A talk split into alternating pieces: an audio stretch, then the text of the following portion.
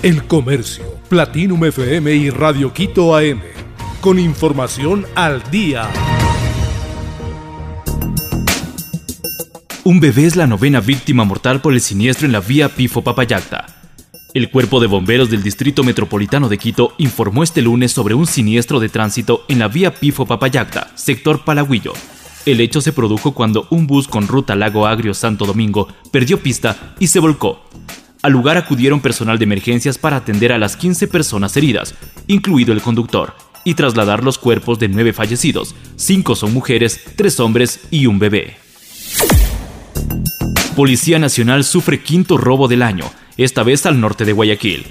Un grupo de antisociales intentó asaltar las bodegas de la Subsecretaría de Control y Administración de Sustancias sujetas a fiscalización, informó este lunes la Policía Nacional. Ellos doblegaron a los guardias y se llevaron ocho armas de fuego.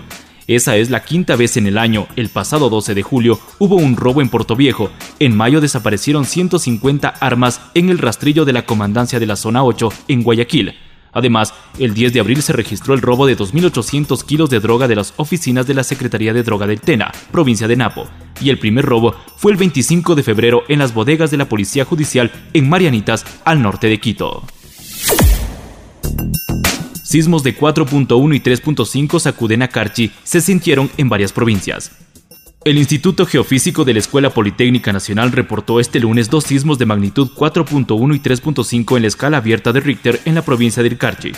El primer movimiento telúrico ocurrió a las 8 y 38 con una profundidad de 4.56 kilómetros a 16.3 kilómetros de San Gabriel y el segundo fue a las 8 y 46 con magnitud 3.5 a una profundidad de 1.49 kilómetros. En las redes sociales los internautas manifestaron sentir los sismos en varias localidades de Pichincha, Azuay, incluso en el municipio de Pasto en Colombia.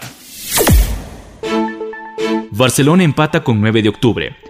La noche del domingo 24 de julio, Barcelona Sporting Club y 9 de octubre empataron 2 por 2 en el Estadio Monumental en la tercera fecha de la Liga Pro 2022. El VAR fue el principal protagonista en este partido. En la fecha 4, Barcelona visitará a Independiente del Valle en el Estadio Banco Guayaquil. El partido está programado para el sábado 30 de julio desde las 20 horas. El mismo día, pero desde las 15 horas 9 de octubre recibirá en el Estadio Los Chirijos de Milagro a Orense. Tiroteo en Parque de Los Ángeles deja al menos dos muertos y cinco heridos. Al menos dos personas han muerto y cinco resultaron heridas el domingo después de que se produjera un tiroteo en una exposición de coches en el Parque Peck de San Pedro, en la ciudad estadounidense de Los Ángeles.